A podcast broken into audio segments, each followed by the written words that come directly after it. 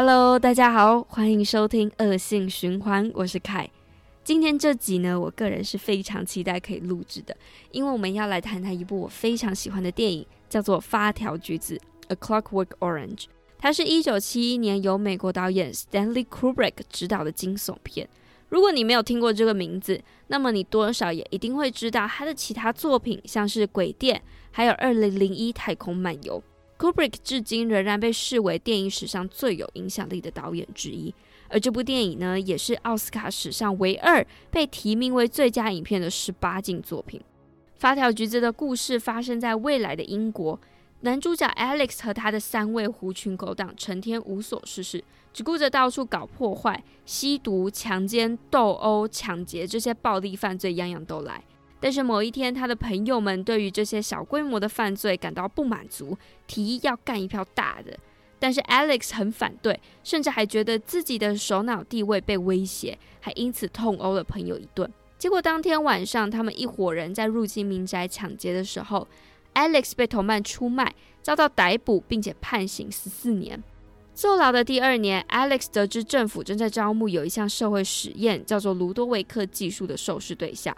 这个实验虽然仍在测试的阶段，但是新任的内政部长已经迫不及待想要做出一番成绩，因此祭出了只要受试者接受完成了两周的治疗，康复之后呢，就能出院，还有出狱。所以，我们的 Alex 就自告奋勇成为了试验对象。不过，他没有料到的是，实验方法非常的极端。他被绑在戏院的椅子上，眼前大荧幕播放的是各种充斥极端暴力的电影，目的就是要让 Alex 出狱之后，只要一有犯罪的念头，他的身体就会自然的产生恶心的反应，无法做出任何暴力的举动。这样就算是痊愈喽。不过，重新回到社会的 Alex，生活并没有好转。又被迫承受他入狱之前所犯下罪孽的报应。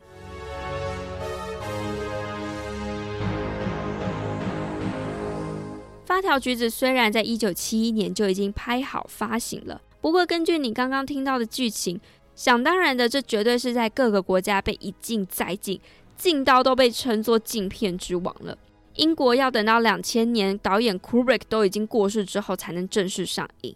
而且台湾也是直到二零一七年，四年前一刀未剪的版本才登上大荧幕，要不然在这之前，影迷们只能透过录影带还有光碟水货一窥它的奥妙。说到这里，发条橘子经典归经典，它和俄国到底有什么关系？为什么我们这一集要讨论这部电影呢？两年前我第一次看这部电影的时候，也完全没有想到会有这样的惊喜。我首先在电影里面听到 “Devotchka” 这个词，想说，哎。等等，这不是俄文吗？怎么会出现在英国的电影里面呢？又看到 Alex 他们在喝的特殊牛奶叫做 Moloko，也就是俄文牛奶的意思。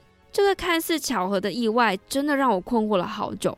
不过要解开这个谜题，就要回到电影的原著同名小说《发条橘子》。这个名词听起来很奇怪。也有许多人以为这是作者 Anthony Burgess 自创的，但是其实最早是来自伦敦东区的俚语，用来形容非常古怪的人，像是在形容他外在是有机的水果，内在却是无机的发条齿轮。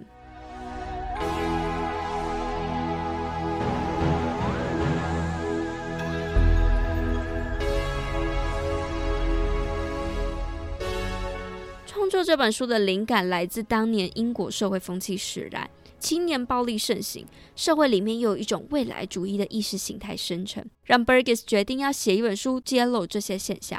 他参考了像是英国 Teddy Boys 或者是俄国 Stiliagi 这些次文化团体，决定要在书里面发明一种未来青少年会用的俚语，来用在 Alex 和他的狐群狗党们之间。而且也因为 Burgess 自己本身是一位语言学家，还有一九六一年他造访过苏联的关系，所以他用了俄文加上一点伦敦方言，组成了发条橘子里面特有的语言，叫做 Natsat。这个名字呢是俄文十一到十九的字尾 Nadsat 而来的。Natsat 最常用的地方是身体的部位，让我们来举几个例子。头就叫做 Gulliver，俄文是 Galava；脑袋是 Mosque。俄文就是 mosque，嘴巴是 rot，那你们猜猜看牙齿是什么？牙齿就叫做 zuby。还有一些形容词，甜的叫做 sladky，俄文我们念 sladky，很大声的叫做 gromky，也就是 gromki。你也会遇到一些动词，像是大叫会被称为 krič，俄文是 kričit，哭叫做 plać，让人想到俄文的哭 plakať。不过 Burgess 在设计 nadsat 的时候，为了避免语言结构过于复杂，nadsat 文法就混合了简单的英文文法，像是看这个动词是 VD，让人联想到俄文的看也叫做 vidit，但是它的过去式就会遵照英文去 y 加上 ied。变成 visit，这方面其实 Burgess 他并没有，而且也不希望多做解释。他说这本书谈的是洗脑，因此它的内容就应该是一种洗脑的工具，读者会下意识地学到这种用语。这种语言设计的本身就是一个实验，外来语的含义会从上下文逐渐明朗。nadsat 的发明不只是用来凸显了 Alex 所代表的青年次文化。它的用途也是要缓和一下小说又暴力又色情的桥段，可能对读者产生的不适。如果直接写出来，文章会显得太过赤裸。但是经过 NASA 的精心替换之后，一切都会变得较为间接而且含蓄。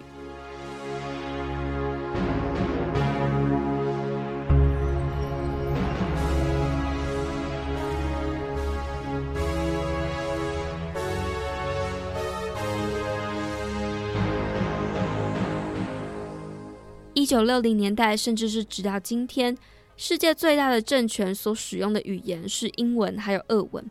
俄语更是暗示了苏联政权的政治宣传、共产独裁，还有潜意识渗透的黑暗社会。用在发条橘子的剧情设定再适合不过。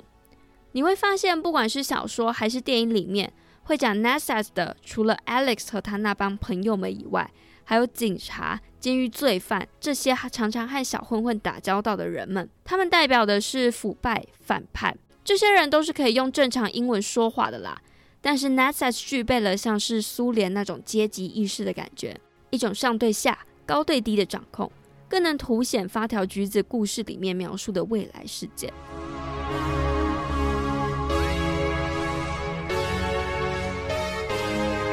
虽然 Burgess 曾经表明过《发条橘子》是他最不喜欢的著作，但是抽丝剥茧过后的 nadsat，我觉得背后的意义是非常的有趣，也很值得你去认识。搞不好你也可以开始跟朋友们用 nadsat 讲话，像是打暗号的那种感觉。但是不管怎么样，非常推荐大家去看这部电影。虽然你的心脏呢可能要大颗一点才可以看完，或者是忍受那个剧情，不过欣赏完之后的那个后劲啊。实在不会亏对他被称为“镜片传奇”的名号。希望你会喜欢这集的节目内容。欢迎你到恶性循环的 IG 和我讨论发条橘子的观后感。那我们下一集见喽，拜拜。